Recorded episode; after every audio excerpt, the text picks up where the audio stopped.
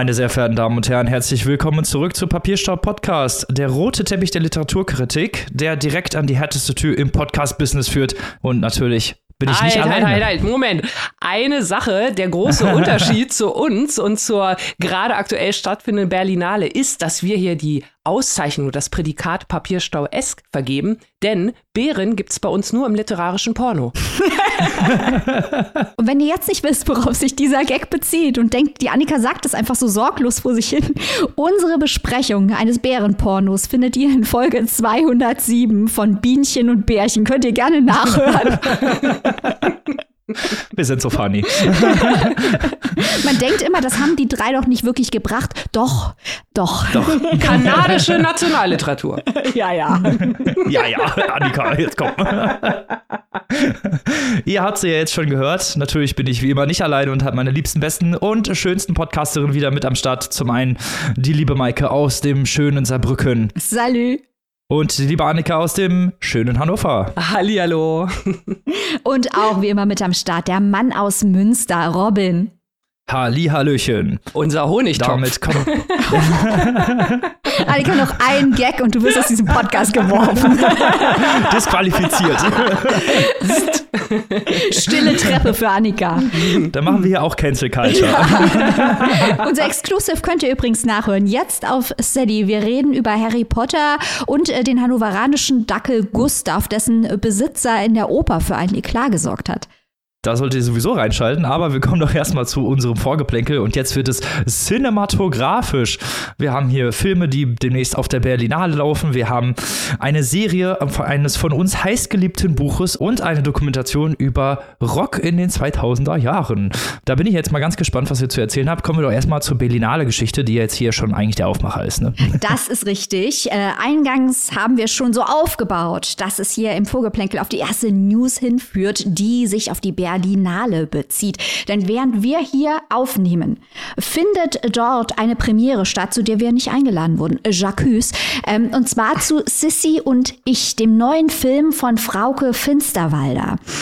Das ist ein sehr interessantes Filmprojekt, denn es setzt sich den Mythen, die es so über die Kaiserin Elisabeth gibt, entgegen. Da haben wir jetzt in den letzten Monaten oder im letzten Jahr einiges gesehen über Sissy von Karen Duwe Uwe wer sich noch so alles daran versucht hat. Aber das hier ist wirklich was ganz Besonderes, denn es nähert sich der Kaiserin aus Sicht einer Hofdame. Es ist also durch weibliche Sichtweisen geprägt, dieser Film. Es zeigt auch Sissy etwas älter, diese Hofdame etwas älter. Also wir haben nicht das äh, junge, unbeschwerte Mädchen, das wie in den berühmten Filmen, die immer zu Weihnachten laufen, durch den Wald galoppiert und ganz charmant ist. Und der Kaiser ist ganz charmant. Es ist eine realistischere Sichtweise äh, einer äh, mittelalten Frau und ihrer Hofdame, zeigt äh, Sissy als sehr widerständig, auch als sehr komplex und auch nicht unbedingt sympathisch. Also das sind doch die Art der Frauencharaktere, die wir viel zu wenig in Literatur und Kino zu sehen kriegen. Wenn ihr euch jetzt fragt, warum machen wir jetzt hier Kinokritiken, äh, das Drehbuch, das hat Frauke Finsterwalder wie auch bei ihrem ersten großen Film, sie hat vorher schon eine Abschlussarbeit vorgelegt an der Filmhochschule, aber dann der erste reguläre Film, da hat sie schon das Drehbuch zusammen mit ihrem Ehemann geschrieben und das ist Christian Kracht. Also auch hier Sissy und ich ein Drehbuch von Frauke Finsterwalder und Christian Kracht, übrigens auch käuflich zu erwerben bei unseren Freunden von Kiepenheuer und Witsch keine Papierstopp-Podcast-Folge vergeht, ohne dass wir Christian Kracht erwähnen. Goldene Regel. Das, das geht auch nicht. Äh, ich finde das aber auch sehr interessant, diese feministische Perspektive auf diese historische Figur, die ja normalerweise, also ich kenne ihn tatsächlich, diesen Weihnachtsfilm kenne ich gar nicht. Ich kenne nur diese Kika-Serie, Sissi, wo ich jetzt gerade die Titelmelodie im Kopf habe, aber das ist doch mal schön, dass man so eine andere Sichtweise auf diese Person bekommt und dann auch noch aus diesem, ja, aus diesem Framing, nenne ich es einfach mal, aus dem, aus der Sicht einer Bediensteten. Mhm. Annika, Musikalische cinematografische Geschichten. Was ist denn da los? Total spannende Geschichte. Also ihr wisst ja, Musik ist hier auch eine große Leidenschaft von euren äh, drei Podcast-Nasen. Und äh, wenn Musik und Literatur sich zu einer wirklich schönen Symbiose verbinden, sind wir sowieso immer hellauf begeistert. Äh, da hatten wir auch letztes Jahr zum Beispiel Utopia Avenue von David Mitchell. Und in Folge 106 das Buch, auf das ich jetzt kurz nochmal hinaus möchte, Daisy Jones and the Six. Auch da geht es um eine Band in den 1960er Jahren, in dem eine starke Frau, die titelgebende Daisy Jones, im Mittelpunkt steht und die Band um sie herum. Ein Buch von Taylor Jenkins Reid, das hier, das uns wirklich gut gefallen hat. Wie gesagt, Folge 106 haben wir es vorgestellt. Und da gibt es jetzt einen bunten Strauß fast schon voller Neuigkeiten, denn zum einen, dieses Buch habe ich damals als Hörbuch auf Englisch gehört. Und jetzt gibt es auch seit dem 18. Januar, also noch relativ frisch, eine deutsche Hörbuchversion. Warum ist das so spannend? Das ist so spannend, weil die englische Version war schon so beeindruckend. Das Ganze also wirklich eher als Hörspiel angelegt mit vielen bekannten SchauspielerInnen. Jennifer Beals war zum Beispiel dabei, Benjamin Brett und viele andere. Und auf Deutsch haben die das jetzt ziemlich genau so auch gemacht, nämlich auch als Hörspiel, als vielstimmiges äh, ja, Hörereignis fast schon auch mit ganz vielen SynchronsprecherInnen, die man kennt. Da ist zum Beispiel Detlef Bierstedt dabei, die deutsche Stimme von George Clooney, seine Tochter Marie Bierstedt, die deutsche Stimme von Anne Hathaway und auch Heide Domanowski, die deutsche Stimme von Jennifer Beals ist dabei. Das finde ich super spannend. Das klingt nach einer wirklich guten Umsetzung und jetzt noch eine News zu dieser ganzen Thematik. Das Ganze wird es jetzt bald auch als Serie geben. Ab dem 3.3. nämlich. Groß verfilmt auf Amazon Prime international. Überall erscheint es dann gleichzeitig auf der Welt. Auch hier haben wir einen interessanten Cast, denn die titelgebende Popmusikerin Daisy Jones wird gespielt von Riley Keough. Und falls euch der Name jetzt nicht sofort etwas sagt, die junge Frau ist die Enkelin von Elvis Presley, die Tochter von Lisa Marie, rest in peace an dieser Stelle. Auf jeden Fall, sie spielt hier also die Hauptrolle. Und ähm, weil das Ganze ja die Geschichte einer Band ja nacherzählt, einer fiktiven Band und im Buch gibt es natürlich auch ganz viele Titel, da gibt es Alben, da gibt es Songtexte und für diese Serie wurden also diese bisher fiktiven Lieder jetzt auch noch zu richtigen Musikstücken verarbeitet und zwar von dem Komponisten und Musikproduzenten Blake Mills, der auch unter anderem John Legend produziert und der Cast der Serie hat also diese Tracks eingesungen. Also ja, es ist sozusagen as multimedial as it gets. Wir haben jetzt also ein tolles äh, Hörspiel, ja. genau, Fanservice, Serie, Musik, alles, alles. Ich bin gehypt, ich bin dabei, ich finde sowas cool. Wir werden berichten und sind auf jeden Fall schon ganz gespannt. Let's rock. Yes! Apropos Let's Rock, wir haben ja noch eine Dokumentation, die die liebe Maike hier einbringen möchte. Worum geht's denn da? Ich habe ja schon gesagt Rock'n'Roll. ja, Robin, äh, denn von der Serie über Musik kommen wir jetzt zur Doku über Musik, die aber auch wiederum auf einem Buch, einem Sachbuch selbstverständlich basiert. Dieses Sachbuch hat hohe Wellen geschlagen. Es heißt Meet Me in the Bathroom, Rebirth and Rock and Roll in New York City 2001 bis 2011 von Lizzie Goodman. Eine Oral History, also während Daisy Jones ja eine fiktionale Oral History ist, ist das hier eine echte Oral History, also eine Geschichtserzählung die auf den Erinnerungen der Protagonisten beruht. Und wie der Titel schon sagt, sind die ProtagonistInnen hier MusikerInnen aus New York City oder die in New York City verweilt haben in diesem Zeitraum. Ähm, ein bisschen geht es auch in andere Städte, die in dieser Musikkultur eine Rolle gespielt haben. Wie der Titel Meet Me in the Bathroom dem eingeweihten Hörer und der eingeweihten Hörerin von Rockmusik schon verrät, sind die Hauptprotagonisten hier natürlich die Strokes aus New York City. Meet Me in the Bathroom ist ein Titel von den Strokes. Es geht aber auch um äh, The Vines, The Yeah Yeah Yeahs, die White Stripes, die Hives, Franz Ferdinand, also diese ganze ähm, New Rock-Ära, Rebirth of Rock and Roll zu Beginn der 2000er. Es geht um das politische Klima, äh, das die Kunst beeinflusst hat. Stichwort George W. Bush, 9-11, äh, der Krieg im Irak, die Digitalisierung und das Internet, die da richtig Fahrt aufgenommen haben. Und natürlich die ganzen Entwicklungen innerhalb von New York. Da treffen wir die Leute, die damals damals die Stars waren, große Rollen gespielt haben. Leute wie Adam Green von den Moldy Peaches, der später auch als Solo Sänger sehr bekannt war hier in Deutschland, vor allem bekannter, glaube ich, als in den USA sogar. Ryan Adams, der ja mittlerweile sehr zu Recht gecancelt wurde. Also wahnsinnig interessant, diese ganzen Dynamiken von den Figuren selbst zu hören. Ein sehr empfehlenswertes Buch mit den Killers, den Kings of Leons. Also alle sind da am Start. Meet Me in the Bathroom. Und Jetzt wird im März eine Doku rauskommen, wo wir all diese Menschen hoffentlich in Bild und Ton selbst hören können, wie sie über diese vergangene Ära und deren Auswirkungen auf die heutige Musikkultur sprechen. Im Internet kursieren schon sehr vielversprechende Trailer. Der Film wird auch Meet Me in the Bathroom heißen. Da bleiben wir doch mal dran, würde ich sagen. Auf jeden Fall. Da hast du mich jetzt auch richtig, ja, angefixt, könnte man sagen. Ich glaube, unsere Zuhörer und Zuhörerinnen auch, aber ich bin mit einem Großteil dieser Musik auch aufgewachsen und habe jetzt richtig Bock, mal reinzuschauen. Ja, ja, Robin, du bist, glaube ich, auch so ein LCD Sound System Guy, oder? Ja, genau. Interpol ja, und so, ja, ja. Damit kommen wir doch direkt mal zu unseren Büchern zum ersten Buch dieser Folge. Und hier zeigt sich wieder, dass unsere Steady-Mitglieder immer mal wieder ein bisschen die Nase vorn haben, denn über das Buch, was wir jetzt sprechen, haben wir schon in der letztjährigen Booker-Berichterstattung gesprochen und jetzt ist es auf Deutsch erhältlich. Maike hat alle Informationen. Richtig. Und dieses Buch wurde nicht von irgendjemandem ins Deutsche übersetzt. Nein, von unserem guten Freund Nikolaus Stingel. Grüße gehen raus. Ihr könnt euch immer noch unser Interview mit Nikolaus Stingel anhören. Da sprechen wir über Cormac McCarthy und seine Übersetzungskunst, wie er es geschafft hat, Cormac McCarthy zu übertragen und was diesen Autor so besonders macht.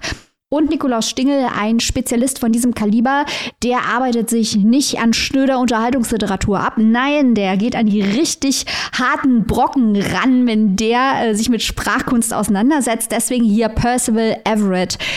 Im Englischen The Trees, schon von uns besprochen im Rahmen unserer Booker-Berichterstattung auf Steady. Jetzt, wie Robin gerade sagte, auf Deutsch erhältlich. Unter dem Titel überraschenderweise Die Bäume. Worum geht's da?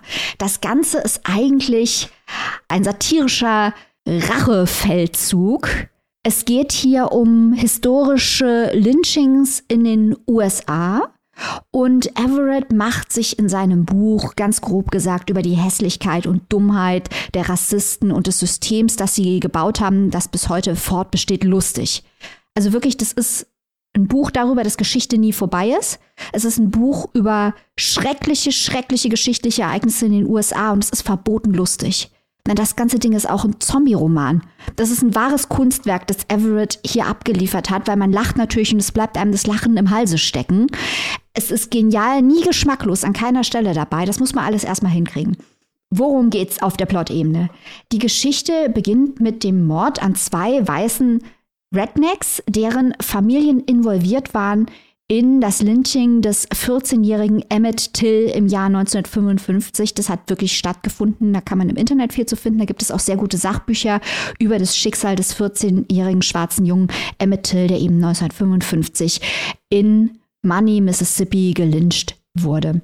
Jetzt aber diese zwei Morde an den weißen Rednecks, deren Familien verwickelt waren, an den Crime Scenes, da wo die Morde stattgefunden haben, findet man eine schwarze Leiche. Und diese Leiche hält die Hoden der Toten in der Hand.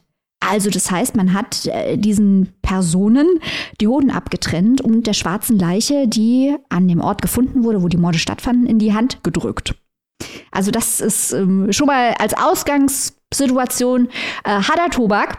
Und diese schwarze Leiche, zu allem Überfluss, ähnelt auch noch Emmett Till. Und das Ganze spielt, ihr ahnt es jetzt schon, in Money, Mississippi. So, was passiert jetzt? Man ruft jetzt die Polizei. Die Polizei ist eigentlich White Trash, zu nichts zu gebrauchen. Aber professionelle Hilfe kommt von zwei Beamten, Staatsbeamten, schwarze Staatsbeamte, die schlau und äh, auf Zack sind und direkt aus einem Spike Lee-Film stammen könnten. Äh, und die dann zusammen mit einer schwarzen weiblichen FBI-Ermittlerin sich daran machen, diese Morde aufzuklären und herauszufinden, was hier wirklich vor sich geht, während mehr und mehr weiße Rassistinnen ermordet werden und ja, kastriert werden und überall findet man eben diese schwarzen Leichen, die die Hoden in der Hand halten. Gleichzeitig wird in den Plot eine mysteriöse alte Frau eingeführt, die eine Liste führt über alle historischen Lynchings, die jemals in der Geschichte der USA stattgefunden haben und einen Schriftsteller engagiert, der diese einzelnen Geschichten aufschreiben und ausformulieren soll, um eben diesen Opfern eine Stimme zu geben und sie ihre Geschichten zu archivieren.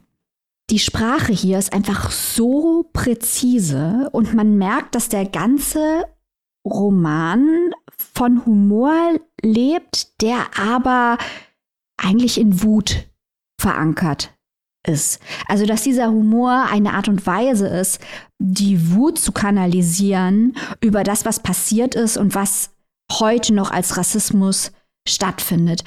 Gleichzeitig ist es ästhetisch so intelligent umgesetzt. Also da ist auch so ein klassisches äh, Blaxploitation-Element drin. Es gibt ein Horror-Element. Also ich möchte dieses Ding hier als Film von Jordan Peele sehen. Das wäre ein absoluter Hammer. Dann gibt es das ganz klassische Comedy-Element. Äh, der Ku Klux Klan spielt eine Rolle und der ist ungefähr so dargestellt wie der Ku Klux Klan in Django Unchained, wenn ihr das gesehen habt. Das ist unfassbar lustig, weil halt äh, auch Tarantino die unfassbare bodenlose Dummheit dieser Leute in den Mittelpunkt stellt. Und äh, der intellektuelle Kontrast zwischen den herrschenden weich, weißen Rassisten im Buch und den empathischen, intelligenten, schwarzen Charakteren, der wirkt eben als Katharsis, aber er macht natürlich auch äh, wütend und die Geschichte wird in ihrem Fortschreiten auch immer surrealer und gleichzeitig realer. Auch das ja im wahren Leben ein Effekt des Rassismus. Immer wenn man denkt, er könnte nicht noch dümmer werden, wird er es doch. Man denkt, äh, das kann doch alles nicht mehr sein. Und auch mit diesem surreal-real-Element spielt hier der Autor.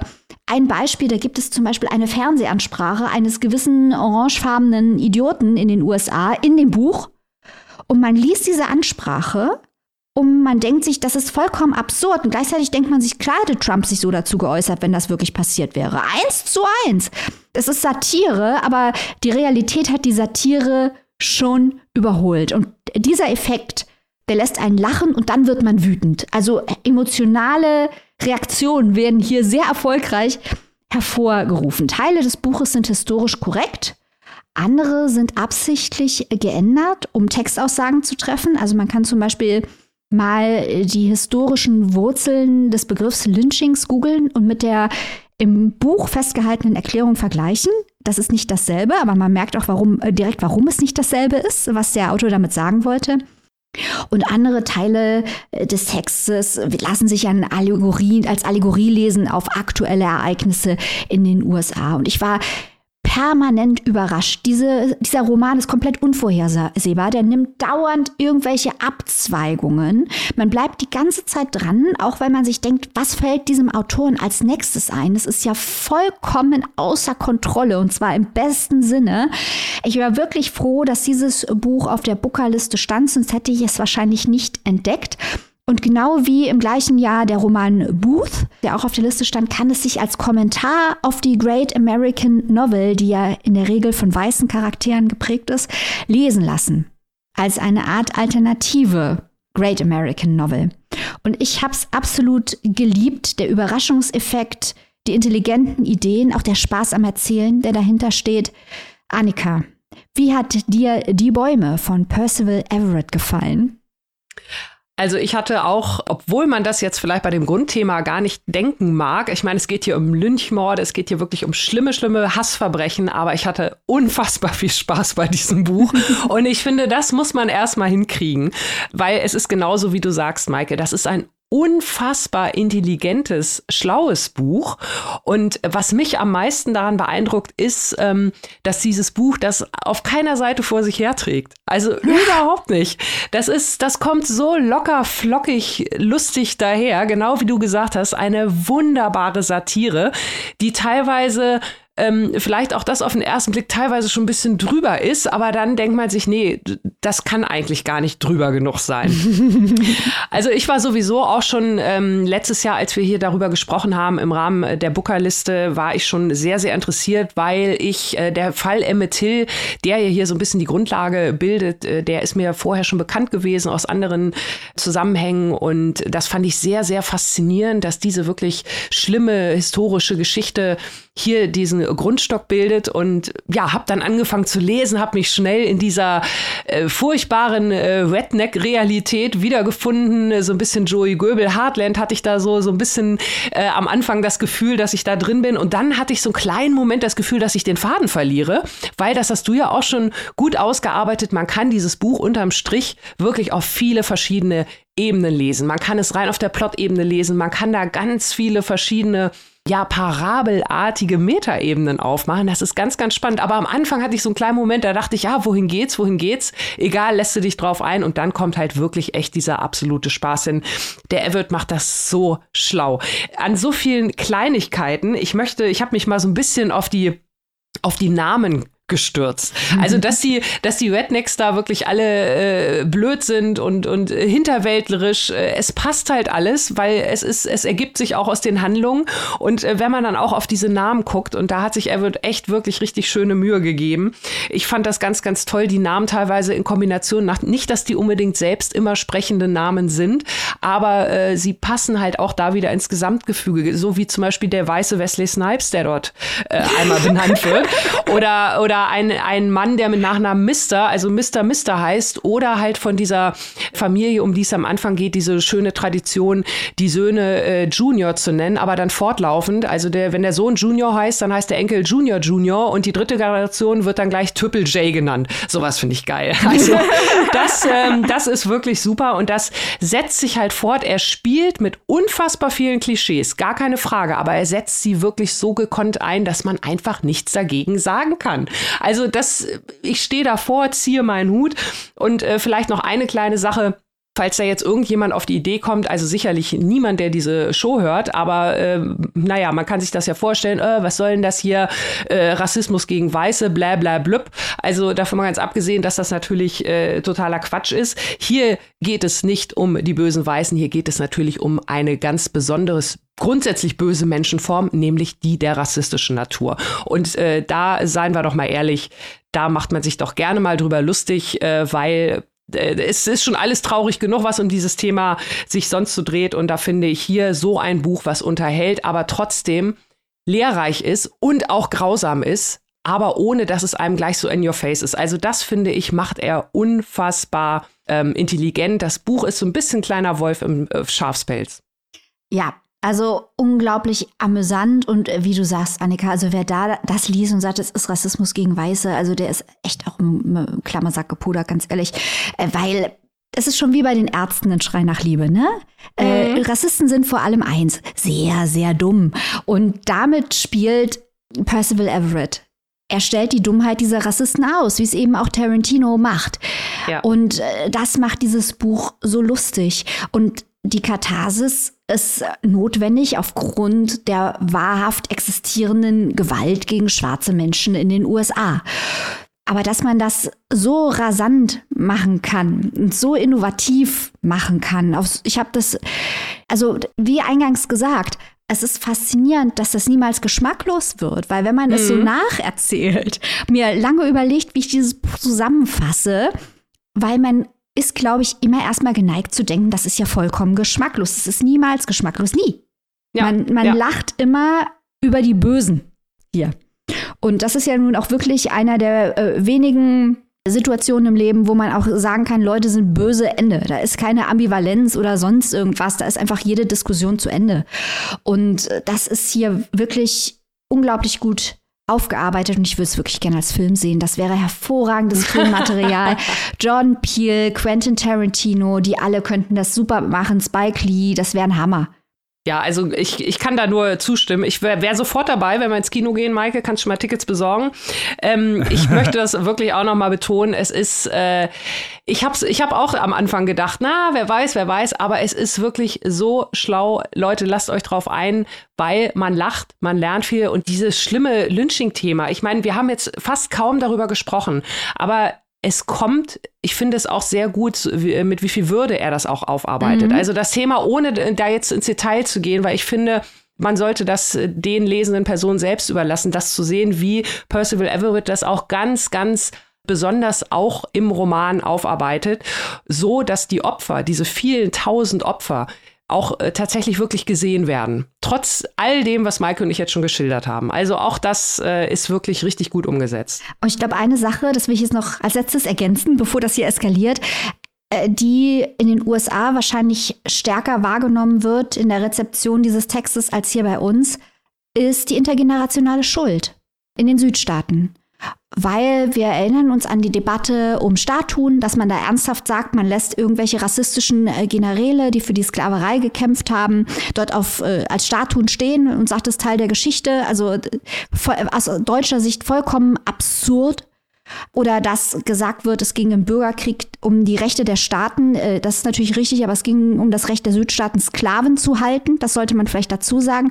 Das sind ja Mechanismen, die in den Südstaaten der USA, wo dann gerne mal noch die Konföderiertenflagge mancherorts gehisst wird, genutzt werden, um die historische Schuld von sich zu weisen, obwohl sie absolut offensichtlich ist. Und im Mittelpunkt dieses Buches steht auch die Textaussage, dass es unmöglich ist und dass diese mhm. historische Schuld nicht weggehen wird und dass sie irgendwann sich auch, ja, dass sie Auswirkungen haben wird über Jahrhunderte, über Generationen, äh, wenn man versucht, sie wegzudrücken. Und äh, das ist in den USA, glaube ich, eine schmerzhaftere und kontroversere Aussage als in Deutschland, wo man mit der Aufarbeitung der Geschichte anders umgeht. Da gibt es auch noch viele Probleme, nicht, dass da alles toll wäre, aber es ist immerhin stark anders als in den Südstaaten der USA. Und dieses, diese politische Dimension, die muss man, glaube ich, auch, auf die muss man hinweisen, weil sie sich, glaube ich, in Deutschland nicht so leicht erschließt. Also das Provokationspotenzial ist, glaube ich, in den Südstaaten der USA viel, viel größer als, der, als, als in Deutschland.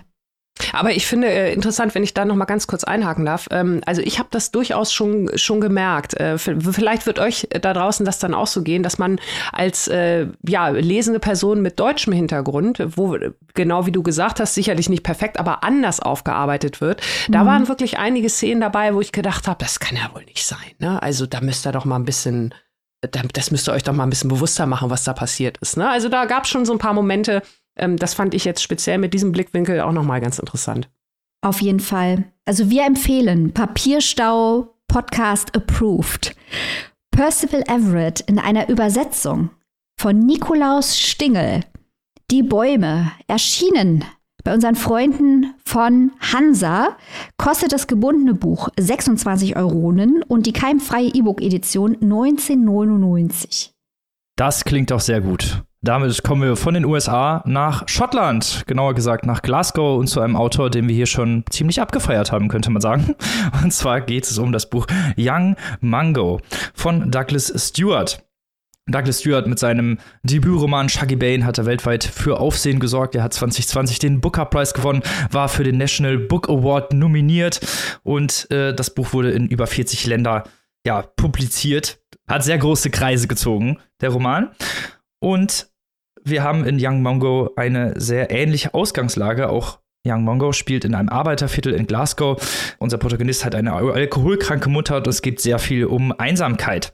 Erstmal zu Douglas Stewart selbst. Der ist nämlich geboren und aufgewachsen in Glasgow. Er studierte am Royal College of Arts in London und arbeitete zwischenzeitlich als Modedesigner in New York. Jetzt kommen wir doch mal zum Roman. Wie gesagt, es spielt in Glasgow genauer gesagt im East End, einem Arbeiterviertel, das vor allem protestantisch geprägt ist in den 1990er Jahren. Mittelpunkt des Romans ist der 15-jährige junge Mango Hamilton. Er ist das jüngste von drei Geschwistern, ein sehr sanftmütiger Kerl, der so mit teilweise den gewalttätigen Ausbrüchen, die sein Bruder hat, nicht so viel zu tun haben möchte. Und er ist so ein bisschen das Nesthäkchen, der von der alkoholkranken Mutter Maureen, die alle nur Momor nennen, vernachlässigt wird. Die geht nämlich lieber saufen oder sucht sich irgendwie einen neuen Mann, als sich um ihre Kinder zu kümmern. Sie geht auch nicht wirklich arbeiten und vernachlässigt stark die ganze Familie, aber vor allem Mango leitet da stark drunter. Trotzdem ist er so ein bisschen ihr Ein und Alles, zumindest laut ihrer eigenen Aussage, die so auch so ein bisschen manipuliert, weil er der Einzige ist, der überhaupt noch auf ihrer Seite steht und sie den so als Rückzugsort benutzt, falls ihre ganzen Eskapaden nicht funktionieren. Eigentlich wird er nämlich von Schwester Jodie versorgt, die ist ein paar Jahre älter, die neben der Schule noch in einem Café arbeitet, um so ein bisschen Geld überhaupt für die Familie ja, ranzuholen und überhaupt auch mal was zu essen zu kaufen und die eine heimliche Affäre mit einem ihrer Lehrer hat. Jodie möchte eigentlich studieren und aus dem toxischen Umfeld entkommen. Dann haben wir nämlich noch den älteren Bruder Hamish, der ist, ja, eigentlich könnte man sagen, ein Krimineller, der wohnt bei seiner Freundin, bei seiner minderjährigen Freundin, die er geschwängert hat. Der verkauft häufig Drogen, ist in Einbrüche verwickelt und führt eine protestantische Gang an, die sich häufig in Vandalismus austobt und in gewaltvollen Auseinandersetzungen mit den Katholiken aus dem reicheren West End Glasgows. Die prallen gerne mal aufeinander. Mango selber sehr ja, einsam eigentlich. Er hat keine Freunde, eigentlich keine Bezugspunkte, bis auf eine Nachbarin, die ab und zu mal nett zu ihm ist und ihm warmes Essen gibt. Dann lernt er zufällig James kennen. James ist Katholik, mit dem darf er sich eigentlich sowieso schon mal gar nicht anfreunden. Der wohnt in einem Haus, das ihm direkt gegenüber ist und in der Freizeit sitzt James häufig in einem Taubenschlag, ja, bemuttert die Tauben, fängt neue Tauben ein und wird von seinem Vater allein gelassen. Die beiden entwickeln ja eine Beziehung, die über Freundschaft hinausgeht. Es gibt auch noch eine zweite Ebene im Roman, das ist ein Angeltrip, den Mango mit zwei unbekannten Säufern, zu dem ihm seine Mutter gezwungen hat, unternimmt. Die beiden haben im Knast gesessen und diese beiden Stränge führen am Ende des Buches auch noch zusammen. Mehr werde ich dazu aber auch nicht sagen. Das ist erstmal alleine zum Plot. Wir kommen mal zu der Struktur. Strukturiert ist, äh, ist der ganze Roman in etwas mehr als 20 Kapiteln, die zwischen dem Angeltrip und den Ereignissen, die zum Ausflug geführt haben, hin und her wechseln. Das Ganze wird in dritter Person von einer autorialen Erzählstimme berichtet, die nicht nur Einsicht in die Gefühlswelt von Mango hat, der natürlich unser Hauptprotagonist ist, sondern auch zwischendurch immer mal wieder in die Gedankenwelt von den Nebenfiguren führt, beziehungsweise den anderen ProtagonistInnen, wie zum Beispiel Jodie, die sich Angst um die, die Angst um die Zukunft hat, die eigentlich ja eben aus diesen Verhältnissen ausbrechen will. Zum anderen auch Hamish, der so gewaltvolle, sehr toxische Männlichkeit vor sich herträgt und auch immer Mango dazu zwingt, ja, männlicher zu werden. Aber auch zum Beispiel von der Mutter Maureen, die ja sehr mit Egoismus durchzogen ist und ihren, so einen ganz starken Wunsch nach Aufmerksamkeit hat. Diese Insicht macht einen sehr großen Teil des Lesenspaßes aus, weil die Figurenzeichnung hier, finde ich, sehr on point ist. Es sind sehr klare Figurenzeichnungen, die Gedanken und Gefühle werden halt alle sehr, sehr gut dargestellt, sodass wir halt auch sehr komplexe Charaktere haben, in meinen Augen zumindest. Die ganze Atmosphäre ist sehr aufgeladen, es ist eine düstere Atmosphäre von Regen unterlegte, melancholische Stimmung und unterstreicht so ein bisschen auch die Hoffnungslosigkeit, die eigentlich allen Charakteren, die wir hier in diesem Buch begegnen, innewohnt. Das Setting auch äh, ist natürlich auch ganz wichtig, ist Glasgow in der Post-Thatcher-Ära. Werften haben dicht gemacht, Arbeitslosigkeit greift um sich, Alkoholismus greift um sich, Drogen greift um sich, Gewalt greift um sich. Und das gehört auch zum Alltag von East End. Da ist natürlich auch eines der wichtigen Themen, und zwar der Klassismus bzw. die allgegenwärtige Armut, die durch die Proto verschiedenen Protagonistinnen und verschiedenen Nebencharaktere Facettenbereich beleuchtet werden. Da haben wir zum einen immer mal wieder den Neid auf die Schnösel aus dem Westend, auf die Katholiken vor allem und natürlich ganz stark aus die Spießer aus London. Wir haben äh, Hunger und finanzielle Schwierigkeiten, die fast an jeder Ecke lauern, also sehr, sehr harte Lebensrealitäten. Einsamkeit und Hoffnungslosigkeit ist auch ein wichtiges Thema, das bei allen zu spüren ist. Jodie ist gleichzeitig als unfreiwillige Ziehmutter Mangos und hat so eine sehr unfassbare emotionale Last zu tragen. Mango, der ist, fühlt sich extrem missverstanden, fühlt sich auch fehl am Platz in so einer gefühlskalten, sehr brutalen Welt, in der kein Raum für Liebe ist und in der Sanftheit als Schwäche missverstanden wird. Nächster wichtiger thematischer Punkt ist vor allem auch diese toxische Männlichkeit beziehungsweise auch Homophobie, die hier immer wieder stattfindet. Wie gesagt, äh, Mango selbst homosexuell beginnt mit James eine Affäre, eine Beziehung könnte man es nennen, die dann ja auch von Angst durchzogen ist, weil sie eigentlich immer Angst haben, irgendwie entdeckt zu werden. Denn auch jeder auf der Straße, jeder Mann hat furchtbare Angst, als homosexuell zu gelten. Es gibt einen Charakter, der, der extrem diskriminiert wird. Da werden ganz schlimme Sachen an seine Tür geschrieben, der wird, dem wird hinterhergelaufen. Das sind solche Aspekte, die halt immer wieder im Roman stattfinden, dass man merkt, okay, hier geht es halt wirklich um, um starke Homophobie. Andererseits haben wir auch immer wieder diese toxische Männlichkeit, wo Mango gesagt wird, er muss ja männlicher werden, er darf nicht so ein Weichei sein, in Anführungsstrichen, der immer wieder auch ja runtergeputzt wird, nicht von, nicht nur von anderen Charakteren, sondern auch vor allem von seinen Geschwistern, die ihm das immer wieder sagen und auch von seiner Mutter, die sagt, du darfst nicht so sanft sein in dieser Welt, der auch teilweise zumindest von seinem Bruder zu Gewalt gezwungen wird. Generell fand ich den Roman ja eigentlich relativ spannend. Also ich finde, es ist kein schlechtes Buch. Wir haben eine interessante Figurenzeichnung. Es hat auch einen relativ spannenden Plot, fand ich zumindest. Also zumindest wie diese beiden äh, Erzählstränge hinterher auch zusammenführen, weil man bei diesem Angelausflug am Anfang gar nicht weiß, was da eigentlich abgeht und immer mehr so ein bisschen aufgedeckt bekommt und immer mehr erfährt, wie das eigentlich dazu gekommen ist und warum Mango bei diesem Ausflug überhaupt dabei ist, der auch eine übrigens sehr, sehr düsteren Twist hat.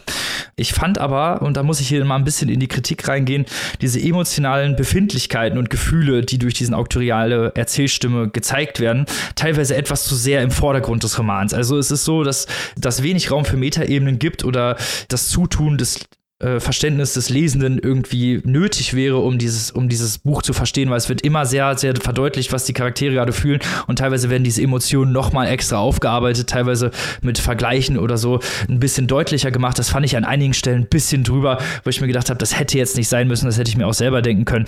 Finde ich aber eigentlich einen relativ kleinen Kritikpunkt in einem relativ guten Buch. Wie siehst du das denn, Maike? Ja. Ähm, ich glaube, man muss sich klar machen, oder das Problem ist, lass mich mal so anfangen, äh, dass Douglas Stewart in Wahrheit Young Mango vor Shaggy Bane geschrieben hat. Mhm es ist, diese Bücher sind also quasi in umgekehrter Reihenfolge erschienen. Und ich glaube, dass sich Douglas Stewart damit keinen Gefallen getan hat. Weil ich gebe dir recht, es ist ein ganz gutes Buch. Das ist kein schlechtes Buch. Nur es ist thematisch, wie Leuten, die Shaggy Bane gelesen haben, jetzt sicher schon klar ist, unglaublich nah dran an Shaggy Bane. Mhm. Wir haben einen Coming-of-Age-Roman über einen schwulen Jungen, der in Schottland aufwächst.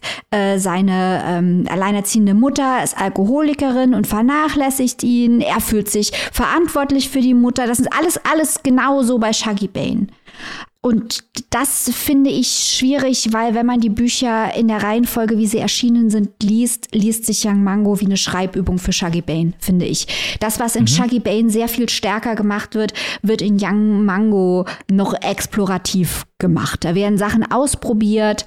Äh, die einzelnen Szenen lesen sich auch wirklich wie Szenen. Das kommt alles nicht so ganz zusammen. Und ich weiß nicht, ob es das Allerbeste war, dieses Buch jetzt so nah, quasi weil sich Shaggy Bane wie geschnitten Brot überall verkauft hat. Und auch wir hatten ja damals noch, bevor die Booker Longlist draußen war, vorausgesagt, dass es den Booker gewinnen wird. Also es war so eindeutig qualitativ hochwertige Literatur dass ich mir denke, da jetzt so schnell was anderes hinterherzuhauen, was dem so ähnlich ist, ist einfach nicht die allerbeste Idee. Auch was du ausgeführt hast, Robin, sehr zu Recht über die Industrialisierung und Thatcherism und Armut und Verzweiflung. Auch das finden wir eins zu eins in mhm. Shaggy Bane. Und der zweite große Punkt, der mich gestört hat, ist, dass dieses Buch aus meiner Sicht sehr voraussehbar ist. Also ich habe nachgeschaut, auf Seite 2 habe ich erwartet, dass eine bestimmte Sache passiert, die ich natürlich nicht spoilern werde.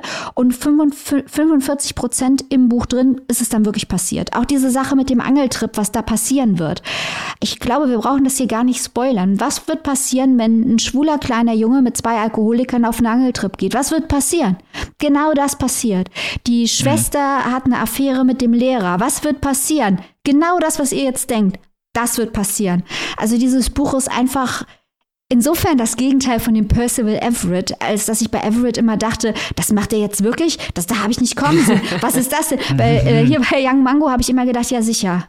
Ja, natürlich. Und dann sage ich jetzt was, er wird Annika staunen. Annika und ich haben ja einen großen Geschmacksunterschied, was ja selten genug vorkommt, was Hanya Yanagiharas Überroman A Little Life, äh, ein wenig Leben angeht. Annika findet es schrecklich, ich finde es großartig. Es kommt selten genug vor, dass wir derartig weit auseinander sind äh, geschmacklich. Und dieses Buch, jetzt wird's ganz verrückt, hat mich teilweise an ein wenig Leben erinnert, weil Douglas Stewart mit Mango wirklich alles Schlimme macht, was man sich so ausdenken kann. Er lässt ihn durch eine schreckliche Situation nach der anderen durchgehen. Also Mango ist ja auch benannt nach dem Heiligen äh, von Glasgow, St. Kentigern, den man dort wohl St. Mango nennt als Spitzname. Und dieser Leidensweg des Heiligen der ist in der Plot-Ebene wirklich nachvollzogen, dass er eine schreckliche Sache nach der anderen erleiden muss, während ich das als überzeugendes Plot-Element in ein wenig Leben sehe, wo man wirklich, äh, was aus meiner Sicht ein Experiment ist, äh, wie weit Literatur in diesem Bereich gehen kann, habe ich hier das Gefühl, dass das kein bewusstes Experiment ist, sondern dass es einfach am Ende vom Tag nicht funktioniert. Auch wenn das Buch gar nicht schlecht ist, das klingt jetzt viel negativer, als ich, ähm, als ich das vielleicht meine. Ich habe das ganz gerne gelesen, aber ich habe die ganze Zeit halt gedacht, das habe ich doch in Shaggy Bane schon besser gelesen. Das habe ich doch in Shaggy Bane ja, schon besser gelesen. Ja. Ja, ich finde es auch schön, dass du dieses Argument nochmal vorbringst, weil genau das hätte ich nämlich auch gesagt, dass man eigentlich fast alle Themen, auch also diese ganzen Themen, die ich vorhin aufgezählt habe, die sind ja so in Shaggy Bane schon drin. Ja. Aber besser und nicht so übererklärt. Ne? Ja. Das ist das, was mich so tierisch geärgert hat. Diese Übererklärung, ich hasse sowas ja einfach, ne? Wenn mir so erklärt wird, ach ja, das Gefühl macht übrigens das und das mit dem Protagonisten. Ja, danke. So, jetzt kann ich mir selber denken. Brauche ich jetzt nicht unbedingt eine Anleitung für oder dann nochmal so einen auktoriellen Erzähler, der mir dann in drei Sätzen das nochmal alles zusammen zusammenfasst, war unnötig. Also ich fand, das Buch hätte auch davon profitiert, wenn es 150 Seiten kürzer gewesen wäre und diese ganzen übererklärenden Sachen einfach weggelassen worden wären. Und dieses mit dem Vorausschauenden, was du gesagt hast, das sehe ich genauso. Also es war alles sehr, ja klar irgendwie, ne? Ich fand es jetzt tatsächlich gar nicht so störend, dass es dann in diese Richtung ging, weil man sich gedacht hat, okay, das wird so oder so so passieren, wie du die ganzen Szenen, die du vorhin auch schon genannt hast. Genauso passiert es dann halt auch. Das fand ich jetzt gar nicht so schlimm, aber praktisch ist es halt irgendwie doch was, was so ein bisschen was von der Spannung nimmt, ne? Ja, ja, ich denke mir halt, äh, wahrscheinlich waren die so ein bisschen im Limbo. Ich versetze mich jetzt rein in den Verlag. Die haben sich gedacht, das ist ja ein sehr gutes Buch, aber es ist lange nicht so gut wie Shaggy Bane. Und dann haben sie sich gedacht, Katsching und haben das Buch rausgehauen. Und ja, es, ist ja, ja, es ist ja auch wirklich kein schlechtes Buch. Aber wenn man halt als Debütroman einen derartigen Kracher raushaut, dann ist man wahrscheinlich besser beraten, wenn man mit Buch 2 was komplett anderes macht, um nicht den Vergleich mit sich selbst hervorzurufen und an sich selbst zu scheitern, was nämlich hier im direkten Vergleich passiert. Ja, und dann auch so kurz nacheinander, ne? Ja. Das ist ja auch wieder was, äh, was so ein bisschen schade ist irgendwie. Und man muss natürlich halt auch eben den Debütroman mit dem zweiten Roman vergleichen. Und jetzt macht es auch Sinn, dass der zweite Roman so ein bisschen dahinterher steht, wenn er eigentlich zuerst geschrieben wurde. Äh, das ist ja alles blöd. Also, naja, äh, ich habe aber noch eine Frage an dich, weil du hast es ja auf Englisch gelesen, ich habe es ja auf Deutsch gelesen. Und ich, was ich interessant fand, war, wie der Slang in der deutschen Übersetzung eingebracht wurde, weil es hier so ein bisschen, ich nenne es mal einfach eiskalt, so Gossensprache, Asi-Sprache so ein bisschen ist, wo so ein bisschen onomatopoetisch gearbeitet wird. Fand ich aber eigentlich ganz gut gemacht, weil man so ein bisschen diesen, dieses raue Milieu, diesen rauen Kern so ein bisschen vereint und auch dieses Arbeiterfilter relativ gut widerspiegelt. Wie war das denn in der englischen Originalausgabe? Ja, dazu muss ich sagen, dass ich ja kein britisches Englisch spreche und erst recht kein schottisches Englisch. Ich spreche amerikanisches Englisch. Und wenn man mir da mit ein paar Akzenten kommt, kann ich das auch sehr gut einordnen und kann mir auch den Sound im Kopf vorstellen. Bei allem, was aus Großbritannien kommt, ist das nicht so. Ich kann aber sagen, dass dieser Dialekt zwar erkennbar war, im Buch, äh, aber für, auch für mich sehr, sehr leicht zu lesen. Also da gibt es ja ganz andere Fälle. Äh, Im mhm. Bereich Schottland denkt man natürlich direkt an Trainspotting, was auf mhm. Englisch gar nicht so leicht zu lesen ist. Aber das war sehr leicht. Also sowohl Shaggy Bane als auch Young Mango sind auf Englisch auch für Menschen, die sich mit schottischem Akzent nicht auskennen, sehr, sehr leicht zu lesen, muss ich sagen. Das ist doch wichtig, wenn man zu zum englischen Original greifen möchte. Wenn ihr zur deutschen Übersetzung greifen möchtet, das könnt ihr tun. Young Mango von Douglas Stewart erschienen bei unseren guten Freunden von Hansa Berlin. Für 26 Euro in der Hardcover-Variante und 1999 als digitale Version erhältlich. Die Übersetzung hat Sophie Zeitz gemacht. Damit kommen wir zum letzten Roman dieser Folge und es geht von Schottland zurück nach Deutschland zu einem ja, kontroversen sozialen Thema, könnte man es nennen.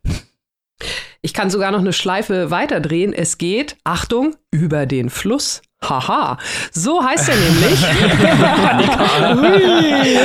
ja, also über den Fluss, so heißt er, der Debütroman von Theresa Pleitner, den ich euch hier heute vorstelle oder den wir euch hier heute vorstellen, vielmehr, denn Robin und Maike haben mitgelesen. Wir werden also gleich nochmal zu dritt darüber sprechen. Erstmal erzähle ich euch kurz, worum es hier geht, beziehungsweise wem wir diesen Romanen hier zu verdanken haben. Theresa Pleitner Es habe ich gerade schon gesagt, es ist ihr Debütroman. Sie ist 1991 geboren und hat eine, finde ich, sehr interessante Fächerkombination studiert, die hier auch gleich in diesen Roman eingeflossen ist. Und zwar zum einen literarisches Schreiben und zum anderen Psychologie. Aha. Und die gute Frau hat auch als Psychologin in einer Unterkunft für geflüchtete Menschen gearbeitet und hat also diese Erfahrungen, die sie dort gesammelt hat oder ja, die Dinge, die sie dort erlebt hat, die hat sie hier sicherlich in diesen Roman einfließen lassen, denn der erzählt genau davon, von den Erlebnissen einer jungen Psychologin in so einer Einrichtung. Das Buch, das jetzt auch ganz frisch erschienen ist, wurde auch schon gleich mit dem Retzow-Preis für junge Literatur ausgezeichnet und ist für den Amadeo Antonio-Preis nominiert. Also, wir lesen hier einen Rechenschaftsbericht oder ein, ja, eine, eine Erinnerung dieser jungen Psychologin, die hier erzählt, schreibt, was ihr dort passiert ist in diesem Job, den sie also direkt nach dem Studium angetreten hat. Wir sind hier also ja auf dem Höhepunkt der Flüchtlingsbewegung, die ja ab dem Jahr 2015 Deutschland erreicht hat. Und wir haben hier diese junge Psychologin, die also voller Idealismus sich in ihre neue Aufgabe stürzt. Sie sagt also über sich selbst, dass sie immer schon äh, sich mit den Menschen im Abseits der Gesellschaft sehr, sehr über alle Maßen verbunden gefühlt hat.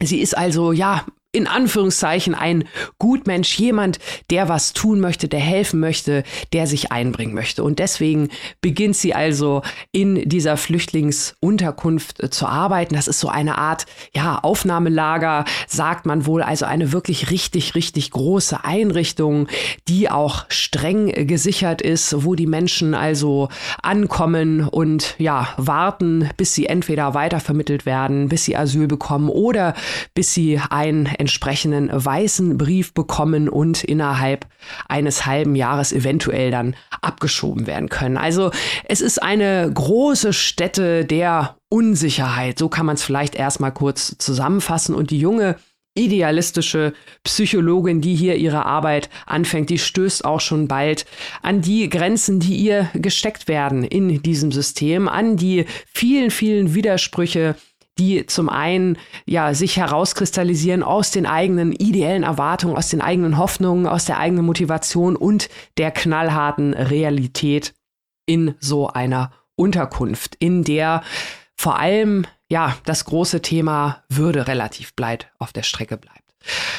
Woran können wir das hier in diesem kleinen, aber sehr, sehr feinen Buch, das möchte ich schon mal voraussagen, äh, erleben. Wir erleben natürlich den Alltag hier in der Unterkunft. Wir begleiten die Psychologin. Wir lernen andere Menschen kennen, die dort arbeiten. Ines, die auch mit der Psychologin zusammen die Menschen dort betreut. Also die beiden haben sozusagen die Aufgabe, äh, die Menschen in der Unterkunft, die psychologische Probleme haben, wie auch immer die sich äußern, durch Depressionen, durch Träume, durch Angstzustände. Das ist natürlich klar. Die Menschen sind geflüchtet, die haben schlimme Dinge erlebt und die sind dann in so einer großen Halle ja, zusammengeschlossen oder zusammengesperrt und wissen nicht, wie es mit ihnen weitergeht. Also da gibt es natürlich viele Anhaltspunkte für mentale Erkrankungen und die beiden Frauen, die haben dort also die Aufgabe, die Menschen zu begutachten, äh, vielleicht auch so ein bisschen einzuschätzen, wie gefährdet sie vielleicht auch selbst sind und dann entsprechend weiter zu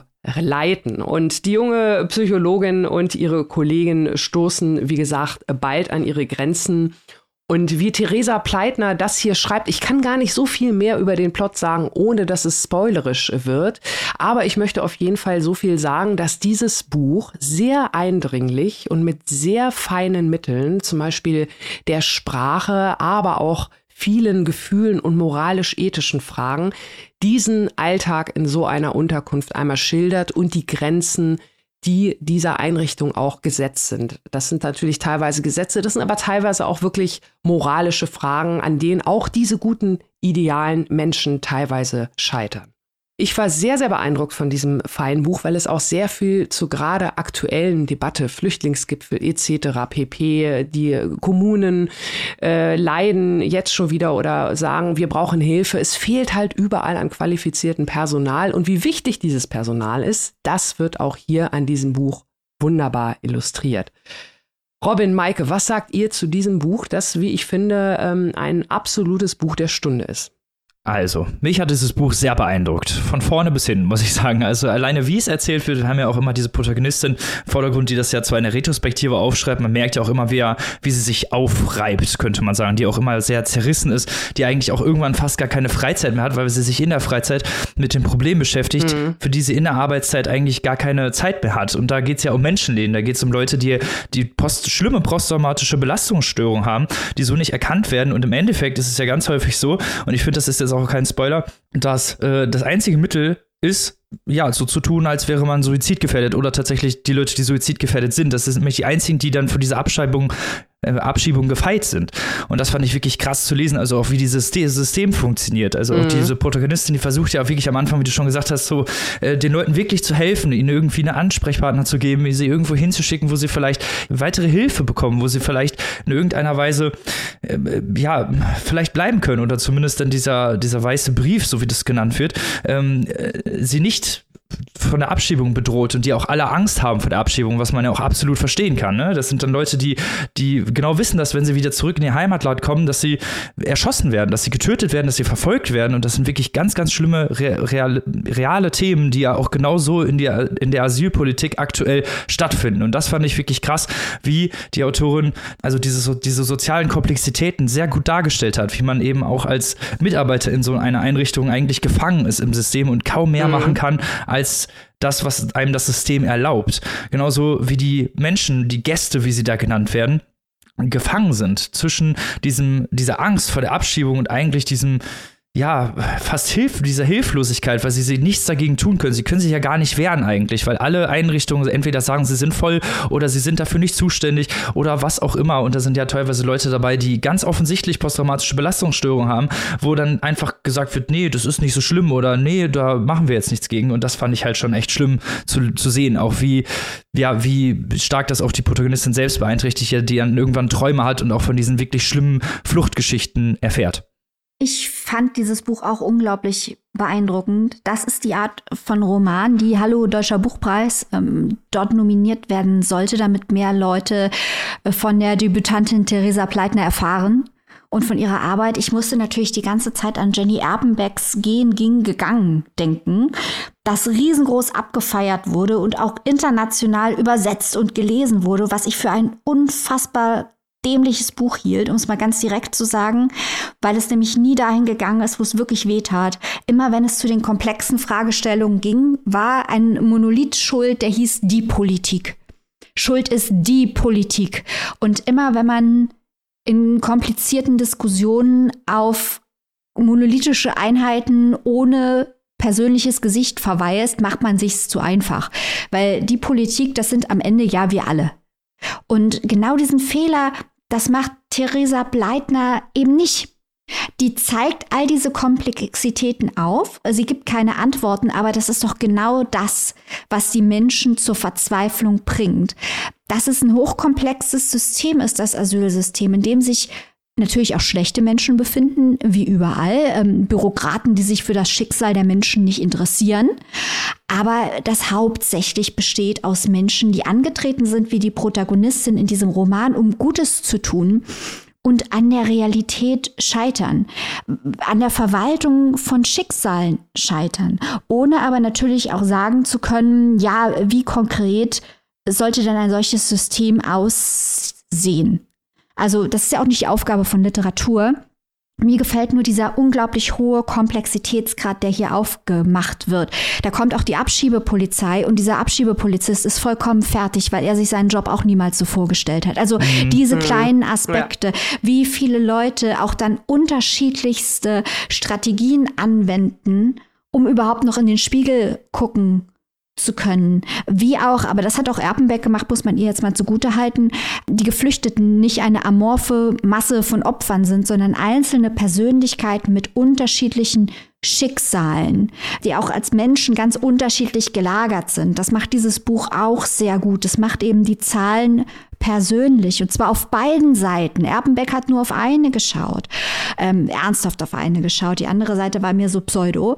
Also, dass hier ähm, wirklich hochgradig faszinierend und beeindruckend und äh, sogar, ich lasse ihr sogar die Flussmetapher durchgehen, weil ihr erinnert euch, wir haben im vergangenen Jahr auch beim Bachmann-Preis haben wir immer, wenn irgendjemand in ein Boot stieg und ein Gewässer überquert hat, haben wir gesagt, nicht schon wieder die Metapher vom Gewässer, das überquert wird.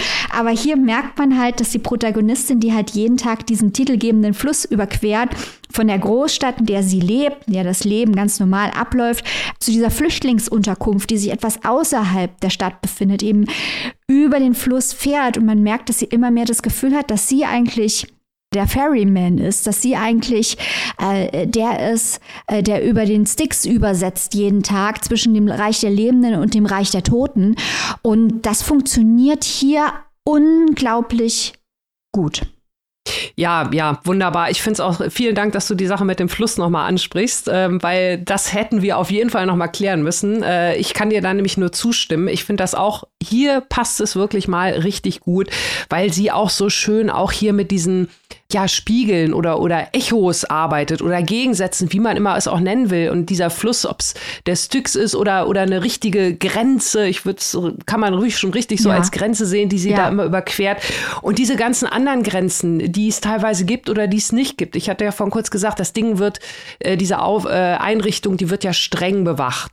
Äh, da wird ja auch die Frage diskutiert, wer bewacht eigentlich wen? Wer wird vor wem bewacht? Wer mhm. braucht Schutz vor wem? Die werden die Menschen, die dort leben, Leben vielleicht vor Leuten, die Anschlägen machen wollen, auf die Unterkunft geschützt? Werden die vor sich selbst geschützt, äh, intern? Dieses doppeldeutige, Robin, das hast du gerade auch erwähnt, das Wort Gast, das bedeutet ja eigentlich, wir nehmen dich auf, wir sind freundlich, aber auf der anderen Seite bedeutet es ja auch, der Gast geht irgendwann wieder, ist mhm. also temporär. Und da sind so viele spannende Grenzverschiebungen oder, oder äh, ja, Zweideutigkeiten mit drin. Anderswo wäre das dann vielleicht in Kombi mit dem Fluss ein bisschen platt, aber hier passt das wirklich, das ist alles so geschickt gemacht und macht so viele Fragen auf. Und die große Frage, ich habe ja vorhin schon das Stichwort Würde erwähnt, ist ja wirklich, wie ist es denn, wenn man Menschen irgendwie am Ende nur retten kann, indem man ihnen ihre Würde nimmt? Also das ist wirklich so mhm. groß und so mächtig in mhm. diesem kleinen, feinen Büchlein. Also eine wirklich sehr, sehr willkommene Überraschung plus das Tagesaktuelle dazu. Das ist schon so ein kleines Kleinod. Auf jeden Fall, auf jeden Fall. Äh, ich fand äh, eben diese Komplexität ist ja auch ganz schwierig darzustellen. Ich finde, das hat sie hier wirklich sehr, sehr gut gemacht. Auch äh, wie schwierig es ist zu helfen, selbst wenn man helfen möchte. Und mhm. ich fand auch, dass das Buch sehr emotional mitreißend war. Also ich habe bei vielen Formulierungen oder vielen Sätzen muss ich kurz schlucken und war wirklich den Tränen nah, wie stark diese ähm, Schicksale hier eingewoben werden und wie krass diese Hilflosigkeit eben dieser, dieser Psychologin auch gezeigt wird. Ja. Ich, um mir vielleicht ja. mal einen kleinen Satz, den, den sagt jemand, den sagt ein, einer der Gäste, den sie in ihrem Büro hat, er sagt dann irgendwann, äh, es geht darum, dass er seine Frau wiedersehen möchte und er sagt dann, zuletzt habe ich ihr geschrieben, dass es eines Tages vielleicht irgendwo ein anderes Land geben wird, einen anderen Planeten. Ja, es ist einfach Erpenbeck hat uns die Möglichkeit gegeben, entgegengegangen, zu sagen, es gibt die Guten und die Bösen und wir, die das lesen, wir sind ja alle die Guten. Und wir wissen ja, dass es ein unmenschliches System ist, aber wir sind ja die Guten. Und Theresa Pleitner zeigt, dass wir alle Teil des Systems sind. Wir sind alle mhm. Teil des Systems, weil wir komplett zufällig in einem reichen, sicheren Land geboren wurden und wir könnten auf der anderen Seite stehen. Und ähm, das äh, nimmt einem die persönliche Sicherheit zu sagen, ja, aber mhm. ich gehöre ja zu den Guten. Gehören ja. wir alle zu den Guten? Also äh, ist es überhaupt möglich? Gibt es überhaupt die Guten hier? Und äh, das hat mir gut gefallen, dass dieses Buch sehr unbequem für die Lesenden ist. Mhm. Mhm. Ja, ja. Ohne Effekthascherei oder Klischee ja. überladen zu sein. Ja, das genau. sollte man auch noch dazu sagen. Ja, auf jeden Fall. Wo und für wie viel kann man sich diesen wirklich tollen Roman denn zuleben, liebe Annika? Ja, über den Fluss von Theresa Pleitner erhaltet ihr bei unseren guten Freundinnen von S. Fischer für 22 Euronen im Hardcover und für 18,99 als keimfreies E-Book. Damit sind wir leider schon am Ende angekommen, wie die Zeit immer rennt. Ne? Wer hat an der Uhr gedreht? Perpetual Podcast schon wieder zu Ende. wir müssen ja eigentlich mal so einen traurigen Jingle einführen für das Ende der Folge. so ein Windows-Shutdown. Wir haben aber natürlich wie immer richtig geilen Content noch am Start, vor allem für unsere Steady-Community. Mike hat es vorhin schon erwähnt, seit Montag gibt es einen Culture Clash mit dem Titel Cancel Culture 3. Wir haben ja schon zwei Cancel Culture Exclusives gemacht und dieses Mal ist der dritte Teil Hogwarts Legacy und das Ducklegate, nennen wir es einfach mal so, sind da unsere Themen. Da solltet ihr auf jeden Fall einschalten. Und nächste Woche haben wir wieder einen geilen, ja, Papierstau-Newsletter für euch am Start, wo wir euch intermediale äh, Tipps geben, was ihr euch mal so reinziehen solltet. Aber ihr wollt auch zu unserer Steady Community gehören, die wir an der wir an dieser Stelle natürlich wie immer danken wollen, dass ihr uns finanziell und mit Liebe unterstützt. Dann gibt es da sehr viele Wege für. Aber vor allem möchte ich natürlich Maike jetzt chanten hören. Wie kann man das denn machen, Maike? Also entweder klickt ihr auf unserer Website auf den Steady-Link oder ihr klickt auf unserer Instagram-Bio auf den Steady-Link. Oder, und das will Robin ja eigentlich hören, ihr gebt auf Google ein Papierstau und S-T-E-A-D-Y. Yay! Danke. ähm, und dann findet ihr unsere Steady-Seite, da könnt ihr euch anmelden, könnt Mitglied unserer Community werden und bekommt den ganzen heißen Scheiß, den Robin gerade ausgeführt hat, auf die Ohren. Und Robin, lass mich bitte noch ergänzen, was ihr auch natürlich dringend tun solltet, falls ihr das noch nicht getan habt, sträflicherweise, Interview hören mit dem Großartigen, dem Fantastischen und dem Einzigartigen. Clemens J. Setz, jetzt frei verfügbar überall, wo es gute Podcasts gibt. Yay! Da solltet ihr auf jeden Fall einschalten. Liebe Leute, uns bleibt eigentlich nur noch zu sagen, wir hören uns natürlich nächste Woche wieder. Wie immer mit drei tollen Büchern. Bis dahin, bleibt wie immer gesund, lest was Gutes und gehabt euch wohl. Auf Wiederhören. Tschüss. Tschüss.